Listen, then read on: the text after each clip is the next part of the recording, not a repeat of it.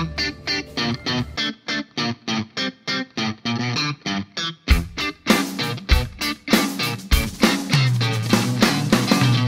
Sejam muito bem-vindos a mais um episódio do Semibreves. Esse é o nosso Clube do Disco número 6 sobre o Clube da Esquina, o Clube do Clube. Olha só que legal. Meu nome é Pedro Janquizur e, como sempre, estou aqui com o Daniel Lima. Oi, gente, que prazer tê-los de volta. Mais uma vez, mais um Clube do Disco, mais um dia de muita diversão, especialmente pra gente. Isso aí, mas antes da gente entrar lá no Clube do Disco, a gente precisa pegar um momentinho aqui pra gente agradecer aos nossos apoiadores, essa galera que dá uma ajudinha financeira pra gente, pra gente conseguir manter os semibreves de graça pra todo mundo. Claro que ainda estamos no começo dessa nossa campanha, tem uma galera que tá colando com a gente e dando a força. Ainda não é o suficiente para pagar todos os custos que os semibreves têm e todo o trabalho que ele dá, que é um trabalho, é, acho que bem maior do que a maioria das pessoas imagina, mas é um começo que anima a gente a continuar mantendo isso daqui e continuar fazendo o que a gente acredita que é colocar aí de graça para todo mundo que se interessa o conhecimento e a educação musical, a educação da teoria musical e fazendo isso que sempre foi uma coisa elitizada para poucos, tentar tornar isso o mais democrático e o mais acessível possível para quem se interessar por isso. E são os nossos apoiadores que permitem isso, então nós agradecemos e todo mundo que pode aproveitar os semibreves de graça também agradece aos nossos apoiadores. Se você também gostaria de nos apoiar, você pode fazê-lo lá no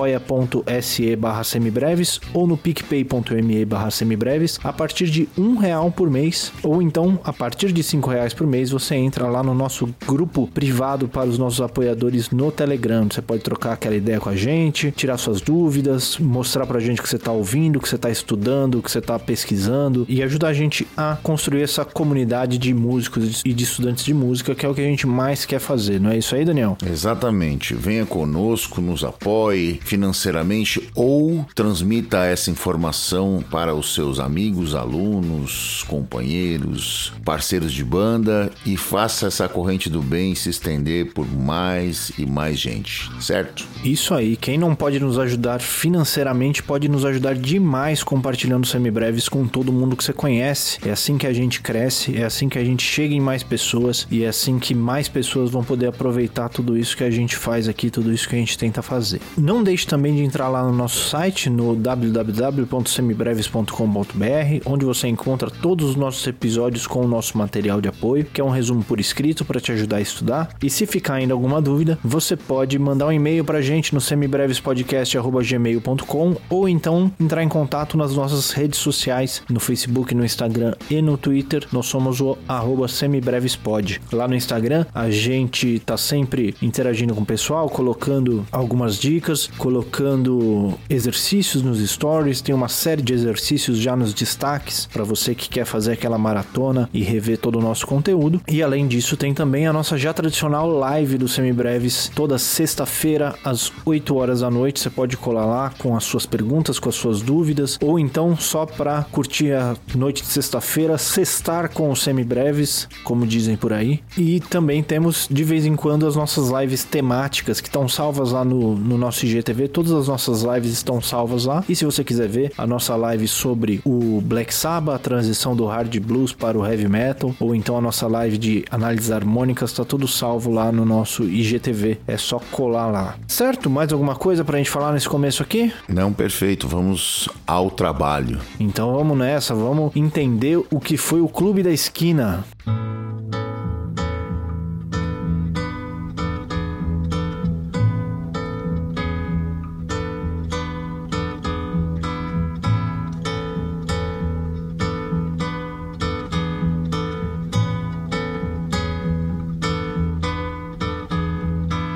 Quando você foi embora, fez-se noite em meu viver.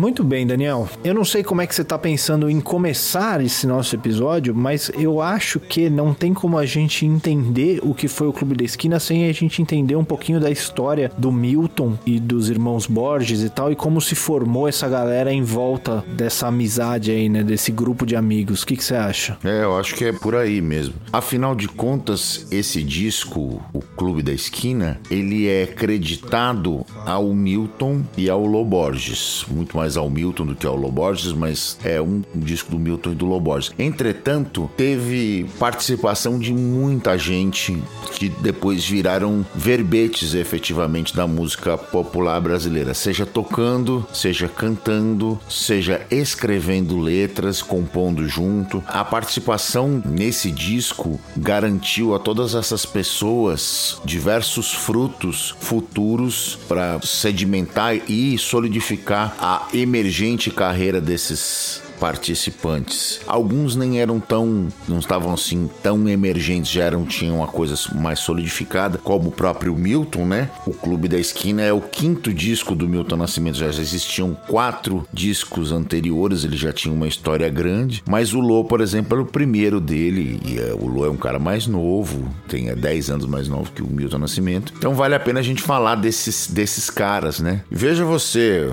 Pedro, nós voltamos mais uma vez lá pro começo dos dos anos 70, né? A gente não sai daqui. Por que será, né? É, pois é. A gente tá. Não terminou ainda de explorar essa época, né? Essa época foi uma época muito fértil e que tem muita coisa pra gente falar. E é uma época que estreia muitas coisas que a gente tem até hoje, né? Então é importante a gente passar por tudo isso. Exatamente. É, você disse que esse disco ele é acreditado ao Milton Nascimento e Lô Borges, né? Eu tô olhando aqui, inclusive, no, na versão digital dele aqui, realmente o, o nome que tem ali é Milton Nascimento e Lô Borges. Borges. Mas nessa minha pesquisa para gravar esse episódio, eu acabei entendendo esse disco de uma forma um pouquinho diferente. Eu não entendo esse disco como um disco de uma banda ou um disco de uma artista, no sentido de é uma visão de uma pessoa colocada, gravada ali naquelas faixas. A impressão que eu tenho é que esse disco ele foi uma experiência realmente de criação coletiva no sentido mais puro da palavra, né? Mais até do que uma banda que tem um trabalho todo mundo mundo junto que está construindo aquilo. Ele agregou várias pessoas com ideias diferentes, com visões diferentes e fez essa experiência de criação onde estava todo mundo criando junto, estava todo mundo mexendo um na criação do outro, cada um tinha a sua participação tanto na composição quanto nos arranjos, na gravação, etc. E foi uma, uma experiência criativa muito rica, né, que trouxe frutos muito interessantes e que vem inclusive até como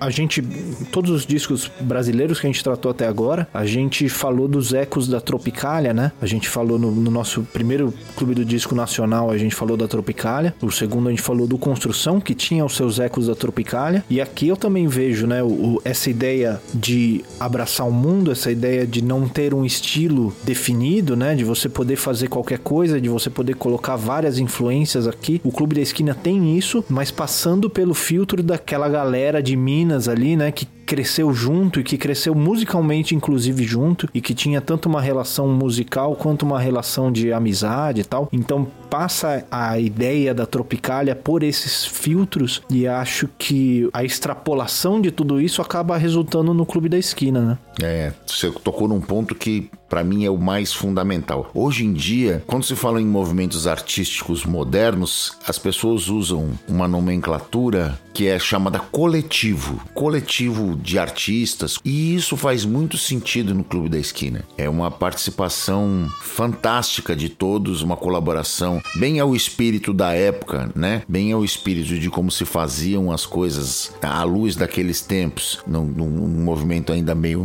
neo-hip, uma coisa ainda que era escadada num, num, num tipo de relação interpessoal das pessoas. As pessoas acreditavam que iam efetivamente mudar o mundo, unindo forças e trabalhando coletivamente a visão ainda tinha uma, uma certa inocência de um tempo que ainda se podia enxergar o mundo dessa forma, ou ainda se enxergava o mundo dessa forma. Não que não tenha ninguém que enxergue o mundo desse jeito hoje, mas isso era mais visível e latente naquela época. Se a gente for pensar, nós estamos. O lançamento do disco é em 1972. Aqui no Brasil, a gente se encontrava ainda naquele momento político dos mais complicados, né? Nós estávamos no auge da ditadura. Entretanto, a gente não pode dizer que o Clube da Esquina é um trabalho com viés político, de combate, de arte engajada. Não é esse viés. O Clube da Esquina tem outros elementos que a gente vai explorar pouco a pouco. Pensando então que esse é um trabalho coletivo, quem eram essas figuras que estavam efetivamente associadas ao, a esse processo? A gente vai ter o Milton Nascimento e o Lou Borges, como vocês já sabem, que são a quem foi creditado o álbum. A gente tem o irmão do Lou, Márcio Borges, também letrista e compositor, com uma participação bastante grande nesse no álbum. Várias composições são dele. Você tem o Beto Guedes cantando e tocando no disco você tem o Toninho Horta, que depois vai se tornar um dos maiores instrumentistas do mundo, o Túlio Mourão, Fernando Brant e o, Ronaldo Bastos, que são letristas e compositores, e o Wagner Tiso e o Elmir Deodato, que são arranjadores incríveis, que depois foram solidificar sua carreira fazendo diversos e diversos trabalhos dentro da então MPB. O Elmir Deodato, inclusive, chegou a ir para os exteriores, ter uma carreira como jazzista lá, né, etc, etc. Como os, com músicos naquela época, você vai ver de vários instrumentistas que estão associados a esse esse disco, né? Você tem a banda Som Imaginário, que era a banda do, do Wagner Tiso, né? Que tinha o Robertinho Silva, baterista, o Wagner no tocando teclado, o Luiz Alves, que era o contrabaixista, e o Tavito. Tavito, que é recentemente falecido e uma das grandes figuras do rock rural, compositor de Rua Ramalhete, mais um monte de sucesso, né? E também o outro cara que também foi morar nos Estados Unidos depois, que é o Laudir Oliveira, que é o percussionista. Gravou com grandes. tocou com Sérgio Mendes, tocou com jazzistas americanos, etc, etc, etc. Esses caras todos são responsáveis por essa sonoridade do disco, né? São 21 canções. É um trabalho hercúleo, hercúleo mesmo, né? 21 canções em 72, né? Isso daí era um disco, um LP duplo. Um LP duplo, quatro faces, quatro lados de mais de uma hora de música. É um trabalho realmente imenso, né? Eles usaram uma coisa que também era comum a essa época usar um espírito de comunidade, né? Eles foram para uma casa em Niterói, né, no Rio de Janeiro, e ensaiaram e compuseram essas canções que o Milton tinha escrito com os irmãos Borges, o Márcio Lô, mais o Fernando Brant e o Ronaldo Bastos, né? E aí eles foram solidificar esse conceito. Então muitas das coisas tem muita mão dos instrumentistas ali, tem muitas harmonias que foram substituídas, muitas eh, arranjos, muitas, muita valorização dos arranjos, muita impressão digital digital do, dos músicos mesmo, né? Nesse sentido, a coisa é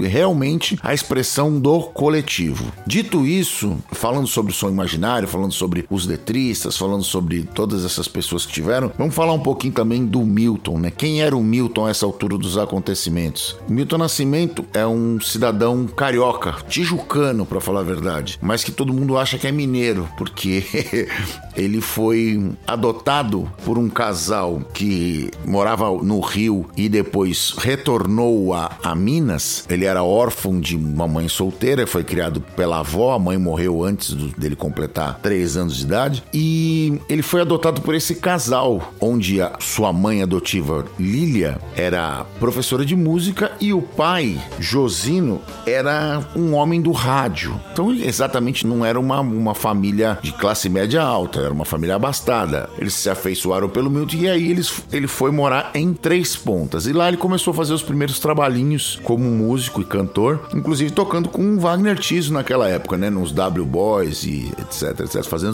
as primeiras gigs. Quando ele se torna adulto, ele vai morar em Belo Horizonte para fazer, estudar, fazer faculdade, ele estava cursando economia. Ele vai com o Wagner Tiso, inclusive, né? Isso. Eles vão juntos para Belo Horizonte e acabam conhecendo essa galera do, da cena musical de Belo Horizonte também. Exatamente, eles vão juntos de, de Três Pontas pra lá e chegam em Belo Horizonte, vão morar numa pensão e lá eles conhecem os caras, os, os irmãos Borges, que também faziam música, estavam ligados nas coisas deles ali, né? E o Clube da Esquina efetivamente nunca existiu enquanto endereço físico, CNPJ, etc, etc. Ele não existe efetivamente. Ele existe, mas eles falam de uma esquina específica ali no bairro de Santa Teresa em, em BH, que é a esquina da Rua Divinópolis com a Rua Paraisópolis.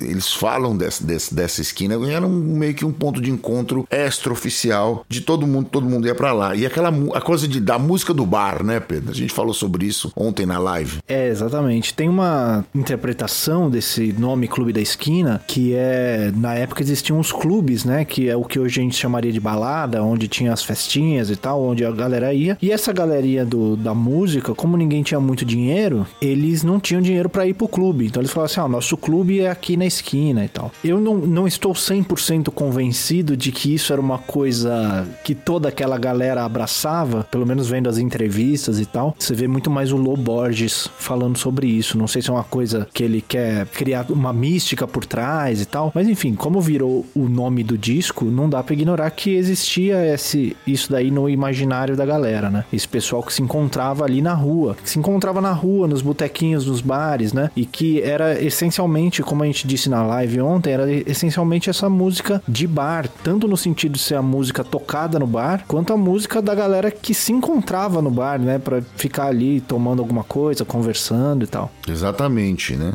Tem inclusive a história do Fernando Brant, né? Quando fez a música, fez a letra da Travessia pro Milton, que o Milton queria que ele fizesse a letra e ele falava assim: não, não, não vou fazer isso, ficar e tal. Até que ele escreveu a letra e não queria mostrar pro Milton, ficou com o papel a noite inteira na mão, não queria mostrar pro Milton, Milton até o Milton perder a paciência e falou assim: então vou arrancar esse papel da sua mão e vou jogar fora. Aí é que ele entregou e que virou a letra da Travessia. É incrível, né? Que todo mundo gravou, virou um standard internacional, traduzida para inglês, chama Bridges. Um monte de gente gravou, até a Bjork gravou isso aí. E é uma coisa que nasce dessa relação do bar, né? Nasce dessa relação muito informal entre eles, né? É, não é uma música para o bar, é música vindo do. Exatamente. Nasce ali na boemia. Nascida no. Não é uma música feita no escritório para ser tocada no bar, é uma música que nasce ali, nesse contexto mesmo. Isso. O Milton já, ele vem dessa, ele já era um cara amadurecido. Já tinha sido gravado pela Elis Regina, que na época era a maior cantora do Brasil, que gravou a canção do Saldo. Ele já tinha gravado com Tambatril, que era o primeiro disco dele, com, com arranjo do Luiz Essa. Já tinha gravado no exterior. Tinha gravado o Corge, que inclusive é o, ele é convidado para gravar lá nos Estados Unidos, baseado no, no Travessia, que é o disco anterior dele que o Luiz Essa fez os arranjos, que é um disco de Brazilian Jazz, assim. Não dá para chamar de outra coisa, né? Como as pessoas pessoas entendem e aceitam esse disco. É importante a gente notar uma coisa aqui. A gente muitas vezes usa esse tipo de argumento de ah, fulano gravou no exterior, ah, o exterior. Nós não estamos buscando validação, não é isso. O trabalho do Milton é em si, ele se autovalida. Na verdade é que era tão incrível e fascinante a maneira como ele juntava todas as influências, jazz, Beatles, música mitoada mineira, tudo junto num grande caldeirão, bossa nova, samba e etc, música latina, tudo junto e numa, em uma performance vocal e com um violão muito particular. Nós vamos discutir isso durante eh, faixa a faixa aqui, durante quando estivermos estudando as faixas do disco, de uma maneira tão particular que ele enlouqueceu jazzistas americanos que eram, eram e foram e são até hoje baluartes do estilo, como Wayne Shorter, Pat Metheny entre tantos outros, né? Mas nós não estamos não, não buscando validação, viu, gente? Ele, o trabalho do Milton em si se autovalida. É só por uma, uma questão de, de posicioná-lo na linha do tempo e mostrar o quão universal era a sua música. Uma questão de contexto, né? Simplesmente. Tem dois elementos do estilo do Milton que estão super presentes tanto na obra dele quanto quanto na obra do Clube da Esquina, né? Nesse disco do Clube da Esquina, quanto na obra como um todo. Que eu acho importante a gente destacar aqui, porque são coisas que valem muito a pena a gente prestar atenção enquanto a gente está ouvindo. Uma delas é o timbre de voz dele, né? Que ele mesmo acredita a sempre ter gostado mais das vozes das cantoras do que dos cantores. Como ele mesmo diz, ele sempre dizia que os, as cantoras cantam com o coração e os cantores cantam para demonstrar força. Então que ele se identificava mais com o jeito das cantoras de cantar. E quando ele era pequeno, ele imitava e tal, até que a voz dele começou a mudar e começou a ficar mais grave. Mas ele mantém ainda esse, esse timbre do falsete, né? De cantar lá no, no registro alto da voz dele. E você percebe no jeito dele de cantar que realmente tem uma vulnerabilidade, uma fragilidade, né? No que ele tá cantando. E é, uma, é um jeito muito pessoal de encarar esse jeito de cantar, né? É um jeito pe muito pessoal dele de encarar a música e que tem um impacto, inclusive, nas letras, né? Do, do que, que ele vai falar. Essa vulnerabilidade, essa exposição que esse timbre de voz dele traz, tem uma influência, inclusive, no, sobre o que, que ele vai falar. E a gente vai falar isso quando a gente for passar pelas faixas. E tem o violão dele, né? Que ele também toca violão de uma forma toda peculiar dele, tanto do, dos tipos de acorde que ele usa, quanto das progressões harmônicas e tal. E o que ele diz em alguns lugares é que isso vem muito de tirar música pelo rádio, né? Ele tirava a música pelo rádio, conseguia pegar as melodias, só que nem sempre dava para pegar todos os acordes. A qualidade do, do, som do rádio não era das melhores e a música não dava pra você ficar voltando. Então aí ele ficava meio que inventando os acordes dele por trás dessa melodia. E isso vai levando ele a encontrar outros caminhos harmônicos que não são os que a gente tá mais acostumado a ouvir. Vou fazer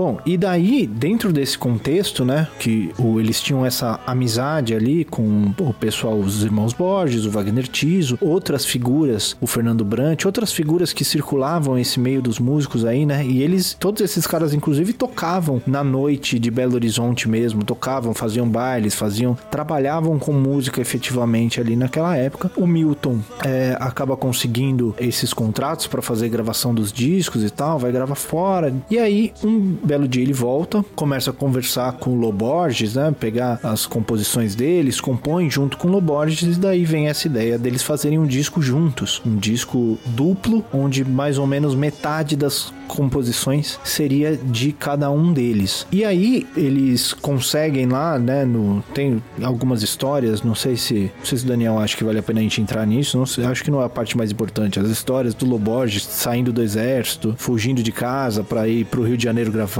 né? O direito de nascer aí, no caso, é totalmente dispensável, especialmente o, o lowboard que é da Doldraminha, né? Exatamente. É, mas enfim, o ponto é que eles acabam reunindo essa galera, indo muito além do Milton Nascimento e do Loborges, né? Eles juntam toda essa galera que estava envolvida nessa cena ali que eles criaram ali em volta deles e levam para o Rio de Janeiro, alugam uma casa onde eles ficam ali internados, né? Indo entre praia, mar e cervejas e etc. Eles compõem e fazem arranjos e ensaiam e tal e gravam o disco, né? E, em última instância gravam o disco. Gravam o disco, inclusive, sem grandes recursos. Ele, inclusive, esse disco todo, com todos esses arranjos gigantescos, com todas essas, essas maluquices que tem ali, foi um disco inteiro gravado em duas faixas, né? A gente falou lá no nosso primeiro clube do disco do avanço que foi os Beatles em 67 gravarem com 67 não, 64, gravarem em oito canais. Aqui eles estão oito anos depois gravando com apenas dois canais. Você vê a distância tecnológica que o, o era, imprim, era, imprimida nessa época ainda, né? A gente tava muito atrás em todos os sentidos, né? Hoje em dia as coisas saem aqui e saem lá ao mesmo tempo. Você consegue chegar na. O mundo é quase que uma aldeia global mesmo, mas nessa época não era. Especialmente em BH, né? Que é lá no centrão do Brasil, etc. E Belo Horizonte é uma cidade do interior mesmo. Apesar de ser a capital de Minas, nessa época era uma cidade do interior. É, eles não gravam em Belo Horizonte, né? Eles vão gravar no Rio, mas ainda assim eles gravam em dois canais. E pelo que eu consegui entender, eu não achei grandes registros sobre a gravação mesmo, mas pelo que eu consegui entender, eles gravavam o instrumental em um take e as vozes no outro. Esses eram os dois canais e aí fazia mix com essas duas faixas, né? Com essas duas pistas. E era isso, né? E era isso, né? E era isso. então tudo que você ouve de instrumentos tocando tá sendo tocado ao vivo, só sem as vozes, e depois as vozes estão sendo cantadas, todas as harmonizações de vozes, etc., estão sendo feitas ao vivo e sem Melodyne, né? Sem nada, sem edição, sem coisa nenhuma. Tudo live performance mesmo. Todo mundo ali fazendo na unha e na hora. Exatamente. É, muito bem, Daniel. Vamos então entrar nas faixas e ver o que foi construído a partir disso tudo que a gente falou? Vamos nessa. Esse disco tem vários hits, né? Várias músicas que viraram standards, né? A gente pode destacar o Tudo Que Você Podia Ser, o Cais, o Trem Azul, o Crave Canela, o Girassol da Cor do Seu Cabelo, o São Vicente, Gosto de Sol, Nada Será Como Antes. Várias pessoas regravaram essas músicas. Você tem um disco de 21 faixas, onde, sei lá, sete ou oito foram sucessos e viraram realmente referências para a carreira dessas pessoas. Você vê que a grandiosidade desse trabalho, né? Vamos falar particularmente de cada uma delas. Vamos nessa. Então, vamos começar com a Tudo Que Você Podia Ser.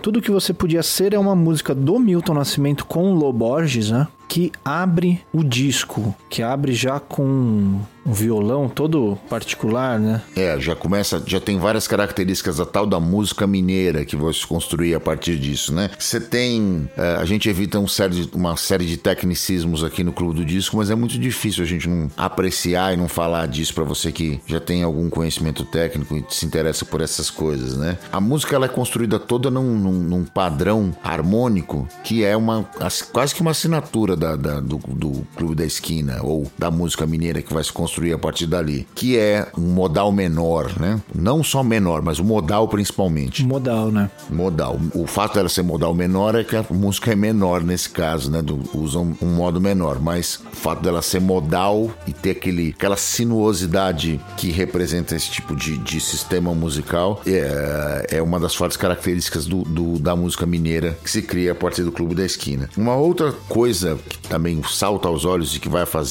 vai aparecer diversas e diversas diversas vezes, é a presença da percussão como uma moldura da maioria das canções. Se você for pensar que os caras estavam gravando isso ao vivo, você imagina a quantidade de sutileza e controle de dinâmica que os caras tinham que ter para poder fazer essas coisas pensarem. Aí no tudo que você podia ser, tem shakers no, e congas no começo, na, na introdução, tocados de uma maneira muito delicada, assim, mixados de uma maneira muito delicada. E tudo aparece assim, a música vai sendo construída, a instrumentação vai aumentando e crescendo a dinâmica, porém você consegue ainda assim entender e ouvir em layers super, inferiores, em, com a mix mais baixa, todos esses detalhes aparecendo. Eles continuam lá. É um controle de, de ensaio e de dinâmica de, do grupo que salta muito aos olhos, muito. Essa é uma das músicas, o tudo que você podia ser, que virou standard desse disco e, e não podia abrir de uma maneira mais uh, emblemática, né? Sim, e ela já começa com aquele elemento da voz do Milton que a gente estava falando, né, do timbre. E uma outra característica muito forte dessa música mineira que são essas melodias, né, do Milton que vem um pouquinho dele compor principalmente de maneira instrumental para depois colocar a letra. Então a música sem a letra ela já é interessante porque ela foi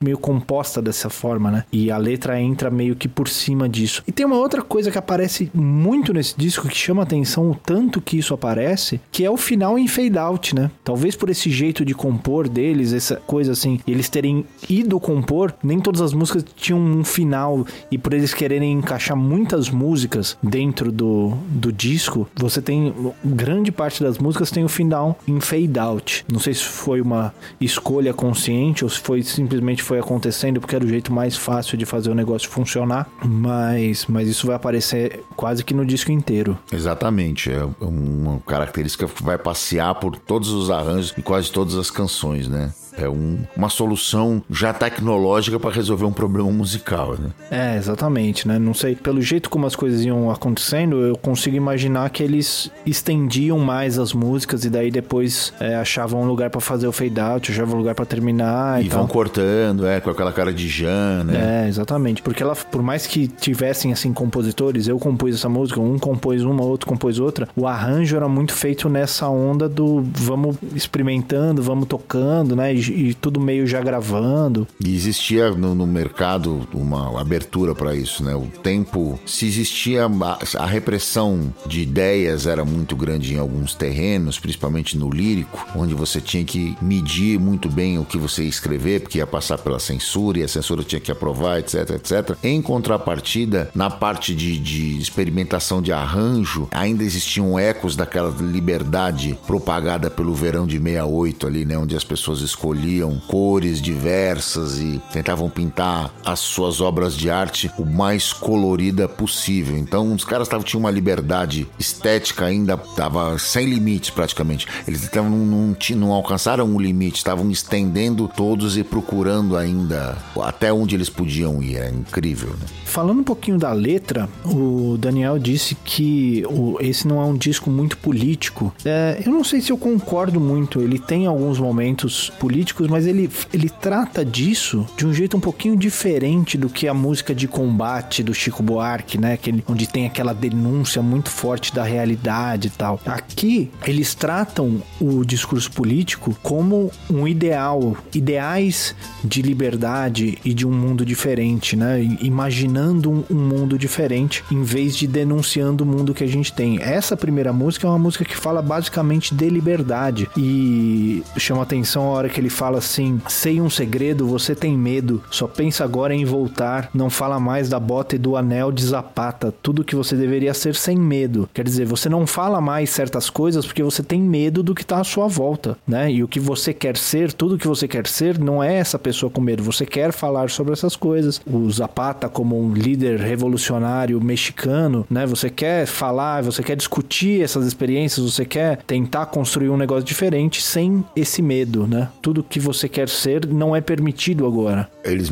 eles estão a, a visão de, de arte combativa deles é bem mineira, né? bem low profile, assim, no, do ponto de vista do discurso. Existem momentos políticos mesmo, existem.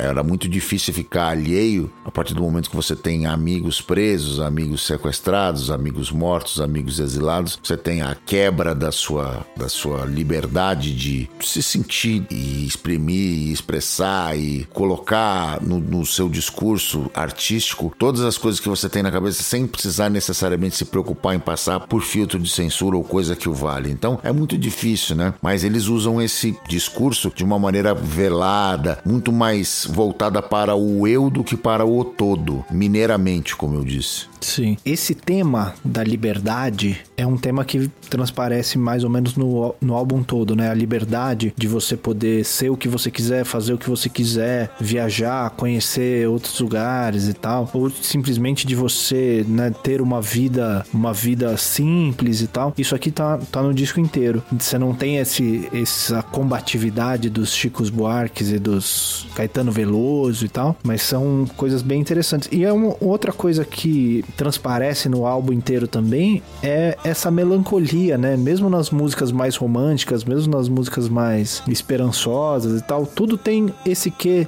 de melancolia que talvez venha por essa essa voz do, do Milton, é, esses arranjos modais, tudo isso dá esse caráter um pouquinho nostálgico para esse disco, né? Perfeito. É, eles são muito mais hippies do que guerrilheiros, na realidade, né? São, estão muito mais na, na outra esfera de pessoas que, que a gente dividir um, a juventude dessa época. Em vez de ir pra briga, eles vão pregar outras formas de, de, de liberdade, de buscar a liberdade, né? Era de, se manifestava de um outro jeito. Isso aí. Mais alguma coisa do tudo que você podia ser? Não, vamos adiante. Então vamos lá para o cais.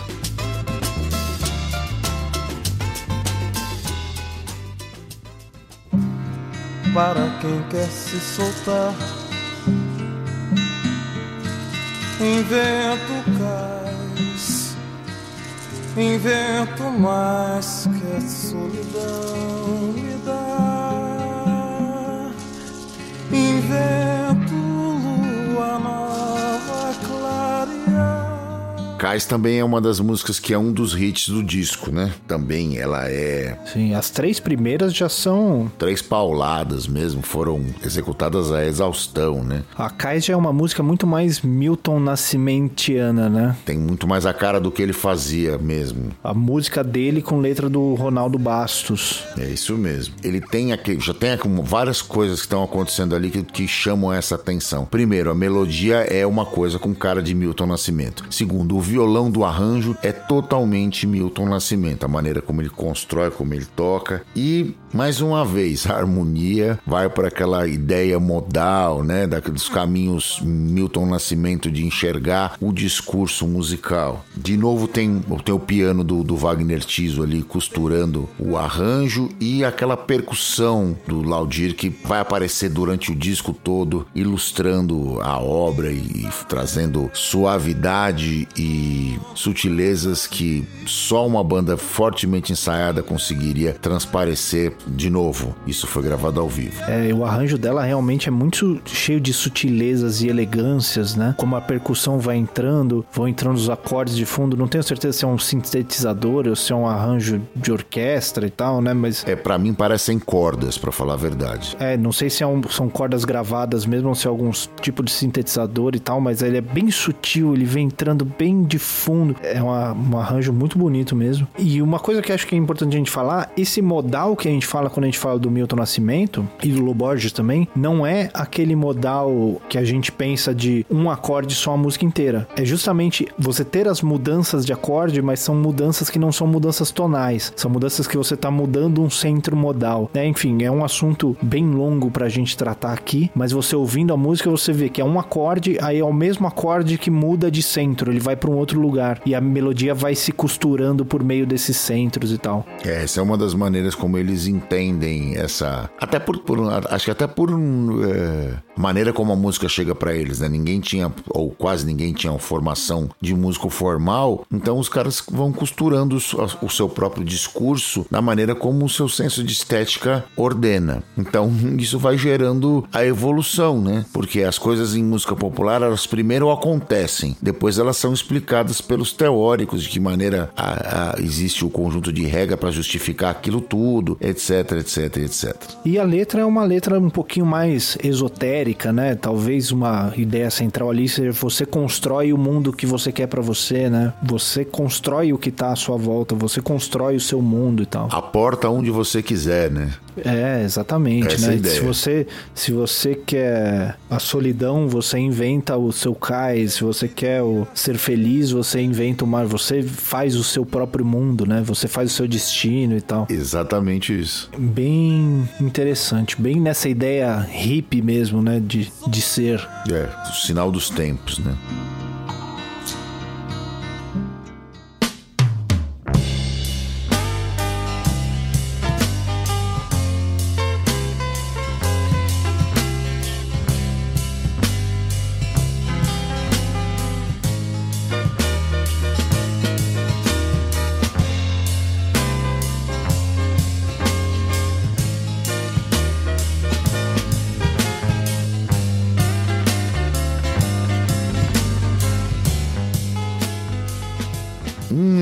Trem Azul é aquela música mais. Agora é uma música do Lô, né? Do Lô e do Ronaldo Bastos. Que aí ela é um pouquinho menos melancólica, né? Ela é um pouquinho mais ensolarada, digamos assim. As músicas do Lô normalmente elas têm mais Beatles do que as do Milton. Assim. Ela tem mais Beatles pós-Revolver do que as do Milton. Isso. As do Milton tem Milton, né? É até difícil você falar o que tem ali. Exatamente. Tem várias coisas interessantes acontecendo aí. Primeiro um solinho de guitarra com uns bloquinhos que é sensacional. Essa música é a guitarra do Toninho Horta do começo ao fim, né? O que mais chama atenção. Mas ela, ela pula na cara da gente, né? E a melodia e a harmonia é toda cheia de surpresa, né? Toda cheia de. Essa é aquele modal maior, né? Isso. É a mesma ideia modal, só que essa aqui ela parece maior em vez de menor. Tem aquele pequeno arpejinho que fica costurando o arranjo o tempo todo, né? Do Toninho Horta também. Do Toninho Horta arrebentando. também. Arrebentando. Exato. E tem uma das características também da música mineira e que ficou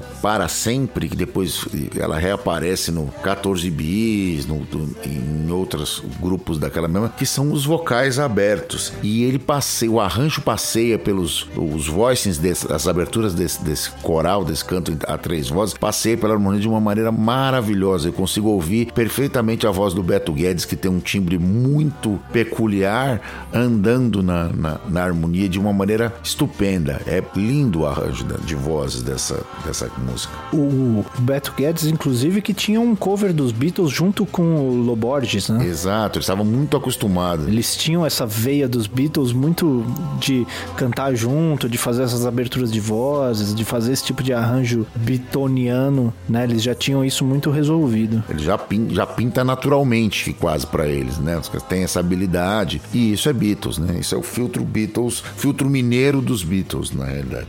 Exatamente. E falando da letra aqui, uma letra também um pouquinho mais esotérica, né? Mais críptica, um pouquinho, um pouquinho mais sobre, sobre as coisas que você deixa de dizer, as coisas que ficam para trás e tal. Sem muitas surpresas no, do ponto de vista de letra, né? Ou você vê alguma coisa aí que eu não tô vendo? Não, eu acho que é isso mesmo. É, ela é mais naquela linha do, do das palavras tem o som, né? Sim. Buscar os sons das palavras, que depois foi fazer muito sucesso no método de Javan de composição, né? Exatamente.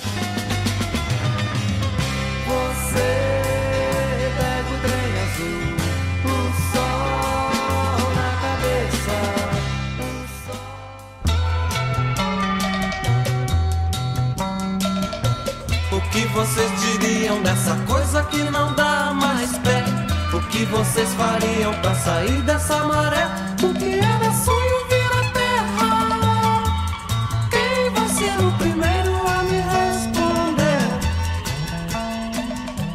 Saídas e Bandeiras é praticamente uma vinheta Sim. É uma música curtinha, mas tem uma outra característica fundamental da música mineira que é a parte rítmica enriquecida. Ela é em todinha escrita num compasso de cinco tempos. E, de novo, o falsete do Milton pulando na cara da gente, batendo na cara da gente com como se fosse um, um, um remo, de maneira espetacular, assim, né? E ela tem aquele ecozinho Beatles. Eu consigo enxergar alguma coisa de dos Beatles pulando ali dentro. E mais uma vez, o caráter caráter modal do sistema harmônico aí Sim. vindo para nós. E falando em eco, principalmente é, não fica o disco inteiro, mas dessas primeiras músicas você tem um reverb na voz que dá também toda essa atmosfera, né? Estética, né? Essa atmosfera melancólica e uma coisa, como se fosse uma coisa meio perdida no tempo, assim. É bem, bem interessante. Esse disco, por mais que tenha sido feito com esses recursos, sem tantos recursos, o nível da, da gravação e da estética e do. É tudo muito muito bom, né? Tudo aí mérito dos músicos e dos arranjos e tal, mas é, é impressionante mesmo como soa bem o disco, mesmo sendo um disco antigo e gravado com pouco recurso, né? Você pensa que os caras gravaram em dois canais e os caras conseguem esse grau de, de sutileza e, e, e, molecada, né? Molecada. O nego tinha 22, 23 anos. Um monte de gente ali que nunca tinha gravado nada na vida, né? Imagina o nível desse que o Tony Horta tocando tudo isso com 20 anos. Não é à toa que ele enlouqueceu a galera lá fora. Né? Exatamente. Né? E a letra dessa música eu acho uma, uma letra interessante porque ela traz esse negócio que a gente estava falando da ideia de você construir alguma outra coisa, né? Ela já começa com a pergunta: o que você faria? O que você diria dessa coisa que não dá mais pé? O que vocês fariam para sair dessa maré? Assim, beleza, não tá legal aqui pra gente? E aí, o que, que a gente vai fazer? O que era sonho vira terra. Vamos pegar isso que, que é, e vamos colocar a mão no chão, colocar o pé no chão e, e transformar isso numa realidade, né? De novo, fazer o, o seu próprio mundo, né? Construir Exatamente. a sua própria história, o ideal hippie. É isso. E aí a gente pode entender isso como como uma, de um ponto de vista individual, né? De você sair de onde você tá e construir uma nova vida para você. Pode entender isso do ponto de vista de sociedade, o que nós como sociedade vamos fazer e o que nós vamos construir no lugar disso, né? Eu acho bem interessante. E é bem interessante porque as letras elas são todas abertas assim, né? Elas, elas não, não colocam a coisa na sua cara, né? São, são ideias. É, elas não são figurativas, por assim dizer, né? Elas mais plantam ideias do que dão qualquer tipo de resposta, assim. É bem, bem interessante o jeito como eles tratam os assuntos. Diamantes procurar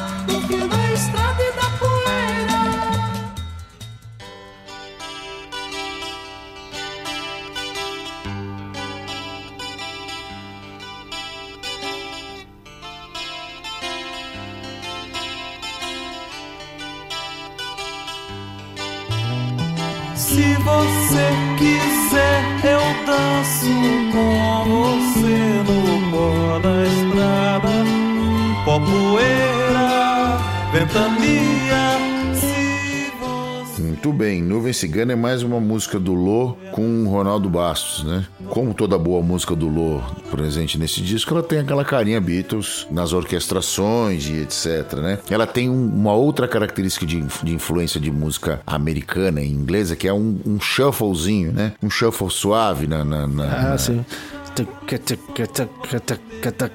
Exatamente.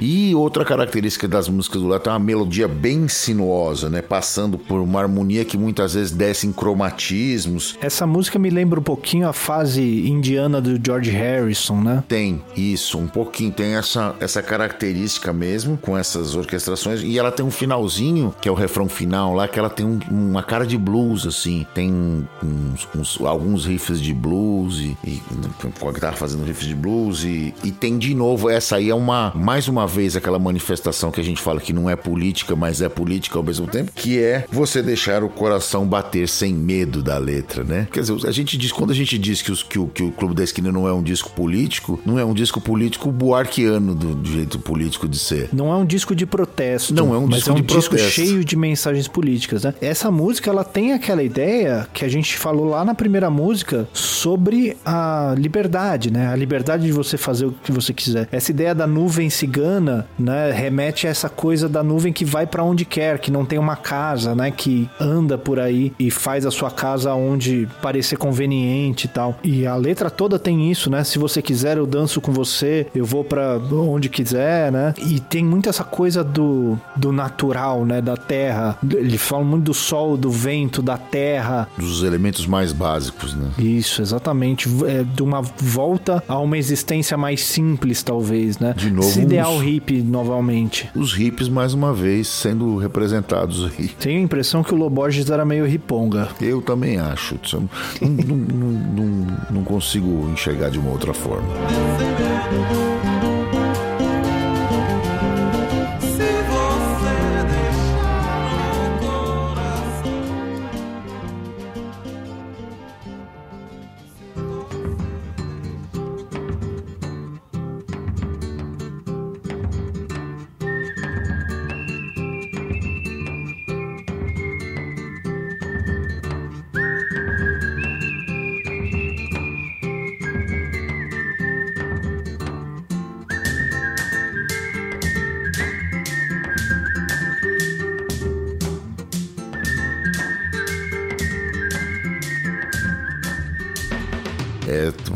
Essa é mais o hit do, do disco, né? Uma das coisas que vão ficar marcadas na carreira do Milton para sempre. Ela é uma música do, como eu disse, do Milton e do Ronaldo Bastos. E ela é, já é uma aproximação com a música latina. Ela tem um ritmo ternário, ela é um ritmo em três dela. E tem uma instrumentação que vai se aproximar também da música latina na parte de percussão. Ela tem um bombo legueiro, né? Que as pessoas conhecem como a espécie de zabumba latina, né? Tocada só que em vez de você tocar com umas duas baquetas, uma, uma baqueta embaixo e uma em cima, você toca com as duas baquetas em cima, na pele batedeira, né? E tem um cowbell comendo o tempo todo lá, como se fosse uma clave cubana, mas efetivamente mais lisa, né? Mais como se toca aqui nos, nos ritmos da América do Sul. E uma das características que salta aos olhos também é o violão do Milton. Que- Aquela tal da patada flamenca que ele vai, que já passado pelo filtro latino, chega aqui e fixa residência na música latino-americana, principalmente na música sul-americana, né? Essa é uma, uma, uma das principais influências do Milton e ela começa a transparecer nesse disco, a partir daí vai aparecer várias vezes. É, exatamente. A gente, eu conhecendo o Milton já depois dele estabelecido, né? Eu nasci 15 anos depois que esse disco foi gravado. Imagina os primeiros discos do, do Milton. Então eu já conheci o Milton sendo o Milton.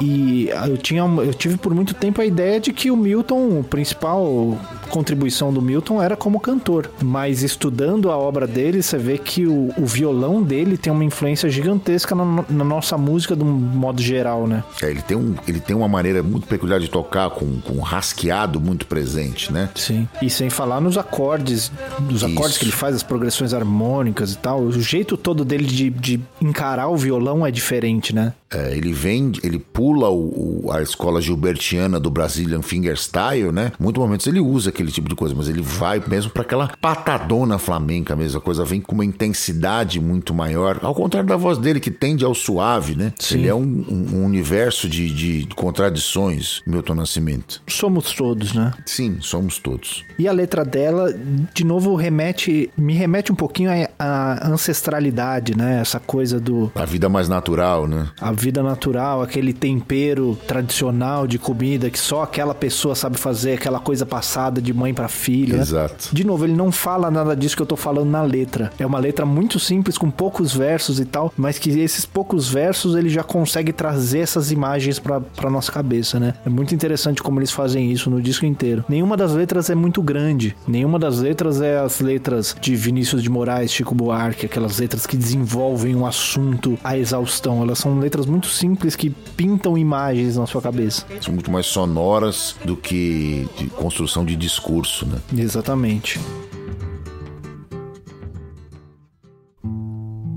Sevilla tuvo que ser con su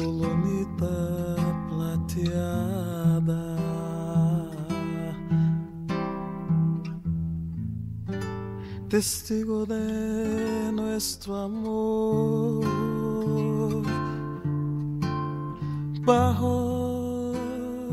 Dos Cruces. Dos Cruces é uma, uma, como se diz modernamente, uma cover. é uma música, é um bolero espanhol de um compositor chamado Carmelo Larrea. E essa música foi gravada por mais de 80 artistas de, de, de diversas nacionalidades. É, tem uma versão daquela época, um pouco sintonizada ali com, com a, essa época do, do, do, lançamento do disco, que é do José Feliciano, que depois ficou famoso. E aí ficou, espalhou pelo mundo todo, né? A letra fala do luar de Sevilha, especificamente. E essa música tem uma coisa que estranho, trechos da melodia dela me lembram a Coração Materno. É.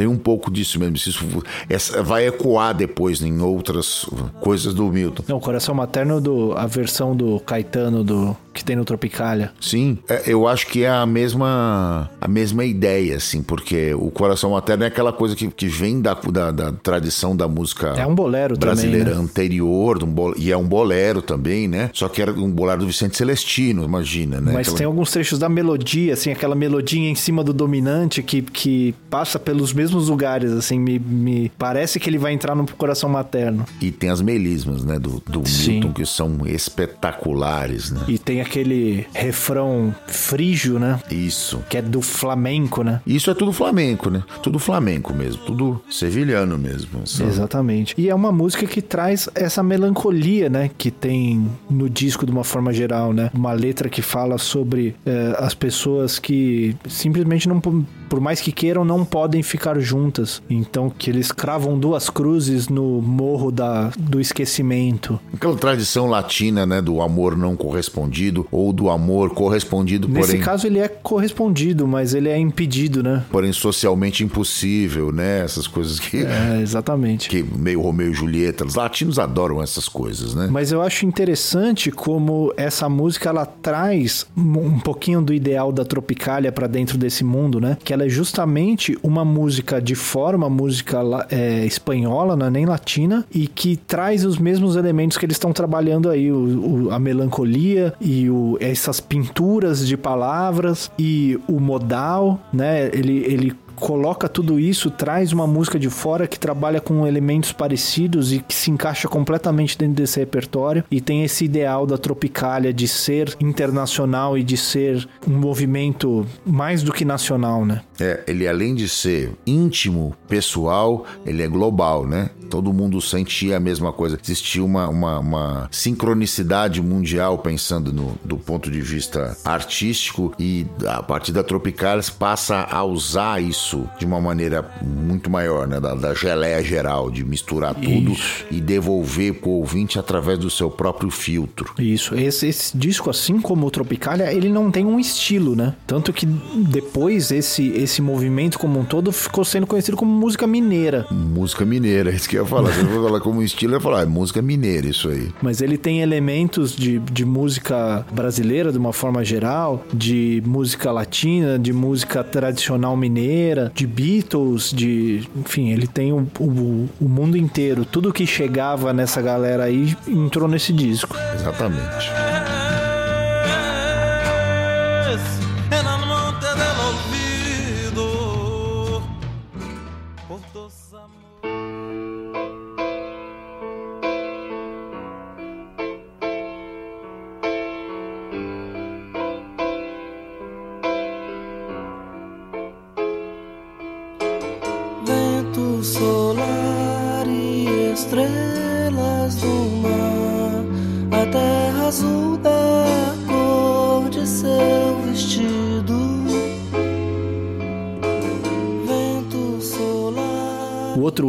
Desse disco aqui, então, Mais um hit, né? O Girassol da Cor do Seu Cabelo. Dos irmãos Borges, a música, né? Do Márcio e do Lô. Essa talvez seja o maior sucesso da carreira do Lô Borges, regravada por diversas e diversas pessoas. Bandas de rock, inclusive, regravaram isso, né? O Ira regravou isso recentemente. Tem várias versões de, de, de diversos artistas. E como toda boa música do Lô enfiada nesse disco, tá cravada com os dois pés lá na Beatlemania, né? Não dá Sim. pra dizer que não tem ó, Beatles metido nessa história, de- passando por tudo. Pela construção de canção, a, a rítmica é um pouco mais comedida aqui, né? Já uma coisa mais square, mais quadradinha. Você tem a mudança de ritmo só lá no final, né? Depois do, da- daquele interlúdio maluco que tem as cordas e o piano, tudo isso. Essas coisas provavelmente foram colocadas como uma colaboração do- dos arranjadores e dos músicos para construir algo maior dentro dessa canção, né? Que se apresenta. Até por isso ela é uma das mais pops do disco. Ela é de uma maneira, uma construção muito mais próxima do que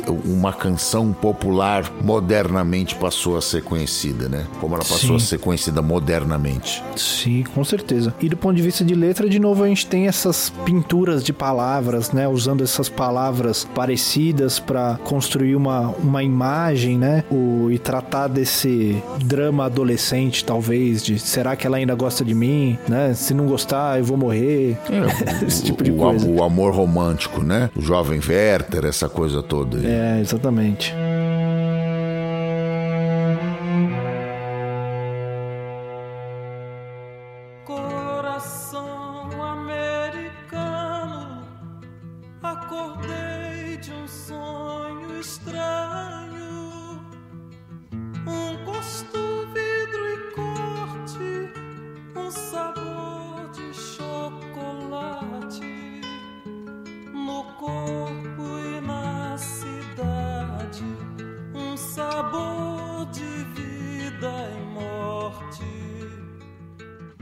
Dela, nós vamos para mais um hit desse disco, que é a São Vicente, né? Que se essa aqui é a música da quintessência do Loborges, o São Vicente é a quintessência do Milton, né? É, tem um monte de elemento ali, né? Pintando dentro dela. A letra também é do Fernando Brant, né? Cujo, como a travessia, então a parceria já não era exatamente, pode chamar inédita, né? Eles já tinham conquistado o mundo, por assim dizer. Ela, mais uma vez, é, uma, é aquela uma das músicas que se aproxima da, da América do Sul, né? Com aquele seu compasso ternário. E mais uma característica interessante, a presença de uns sinos no final da música, ilustrando a coisa toda. E como a performance do Milton, a performance de assinatura dele, aquele falsete maravilhoso que o consagrou e transformou-o num dos maiores cantores da música popular brasileira, quiçá da música mundial, da música popular mundial nessa mesma época. Ele assombrava simplesmente todos os músicos em todo lugar seja na Europa, seja nos Estados Unidos, seja no Brasil, onde fosse. Ele era realmente um monstro de cantor. Falando um pouquinho da letra dela, ela é uma letra difícil até de decifrar, assim, né? Ela, é, porque ela tem essa coisa de não, não se colocar, não, não narrar uma história, né? Mas pintar uma imagem. E ele fala do coração americano, né? Num sonho estranho, de um sabor, um gosto de vidro e corte. Segundo o próprio Fernando Brant, é, depois, essa seria a história de uma, de uma cidade fictícia que estava passando por um golpe militar, né? Que as pessoas acordam e percebem que alguma coisa está diferente, que de repente elas não têm mais uma liberdade que elas tinham antes e tal. E o que é interessante dessa música é que ela traz essa ideia dessa nossa irmandade com os nossos irmãos latino-americanos, né? Colocando a América Latina como uma identidade maior do que a identidade brasileira, né? Esse coração americano, essa, essa experiência que toda a América Latina estava passando nessa época. Pois é. De golpes militares, etc. Né? Isso não foi um, um evento brasileiro. Isso foi um evento muito maior do que isso. E essa música, ela toma um pouquinho essa ideia desse, dessa identidade maior que nós temos como latino-americanos, que aqui no Brasil a gente tende muito a tentar se identificar mais com os Estados Unidos ou com a Europa do que com a América Latina. E essa música ela tenta trazer essa identidade latino-americana. É, a gente tem a diferença do idioma, né, com os nossos vizinhos latinos aqui, e isso muitas vezes dificulta a aproximação. No caso da música do Milton, essa dificuldade nunca existiu, né? Ele sempre se, se encontrou dentro do, do continente com os dois pés muito bem fincados, com a sua música fazendo a ponte entre a cultura de todos esses povos.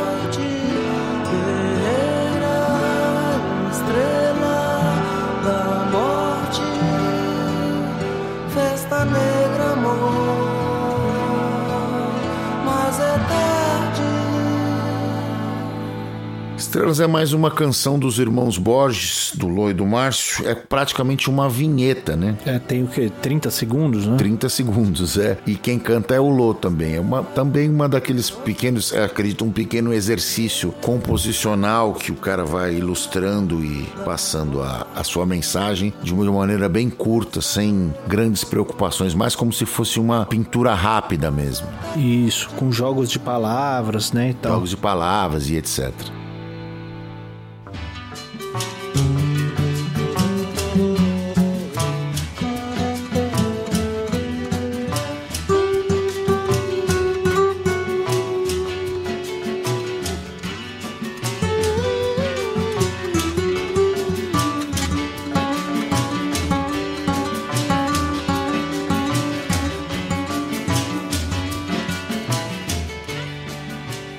Clube da Esquina número 2. Muito bem, veja você que loucura. Já existia a música Clube da Esquina, né? Gravada pelo, Já. pelo Milton. Aí eles faziam o disco Clube da Esquina que tem a música Clube da Esquina número 2. Exato. E mais incrível que essa, essa música, ela não tem a letra, a primeira versão, né? Sim. Ela é totalmente instrumental com só os vocalizes do Milton, mas não tem aquela letra que você conhece. Com o solo de baixo junto, né? Com o solo de baixo, é. É baixo? É baixo ou é violão no original? Eu acho que é, origi acho que é o. Acho que o original é violão. Acho que é violão mesmo. O solo de A violão. melodia sendo feita pelo violão. Violão no grave, né? No começo parece até um baixo tocando no agudo. Isso. E o vocalize do Milton junto. E, mas não tem aquela letra que vocês estão mais que acostumados a ouvir e etc. Que é a primeira versão e é um grande sucesso desse, de- de- dessa obra. Grande mesmo. Depois gravada por 500 mil pessoas. Flávio Venturini gravou. Todo mundo gravou isso aí de uma maneira que, que colocou num dos grandes estándares da música brasileira moderna, né? E com aquele. com aquela formação que a gente já tá, né? Que já permeia o disco, com percussão, dando preferência pra percussão, a bateria, né? Com violões e orquestra e tal. Isso que permeia o discurso do disco inteiro, né? Sim. Essas sutilezas e, e etc. Se aproveitando, inclusive, do grande número de pessoas que tinha lá, né, Pra gravar. Tem histórias de que eles. ninguém tinha um instrumento fixo, né? Cada um ia gravando meio que queria tocar em cada faixa e tal. Exato. E aí tinha, devia ter um monte de instrumento de percussão lá e eles iam brincando cada hora com alguns elementos de percussão. E construindo isso juntos, né? Sim, exatamente.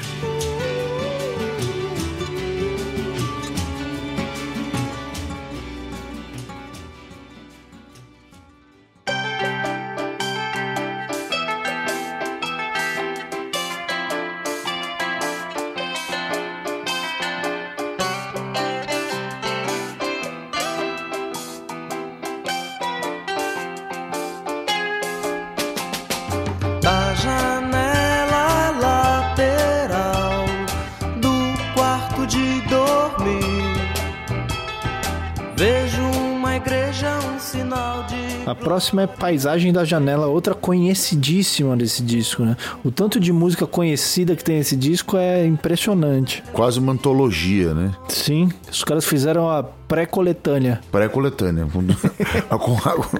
Fez tanto sucesso que o disco parece mesmo um hit parade, né? Um best-of. Essa música que já, já começa já com, com bateria e tal. As músicas com, que tem mais bateria, que tem mais as levadas pop e tal, são mais as do Loborges, né? Que são essas músicas Exatamente. mais com cara de Beatles e tal. As Beatles. músicas mais Milton tem mais essa cara latina que dá preferência para percussão do que para bateria em si. É, essa música foi gravada depois pelo Beto Guedes e acho que fez mais sucesso com Beto Guedes do que essa época. E muita gente pensa que essa música é do Beto Guedes, não é, não, é do Low Borges mesmo. Do Low Borges e do Fernando Brant. Ela tem. vai pintando.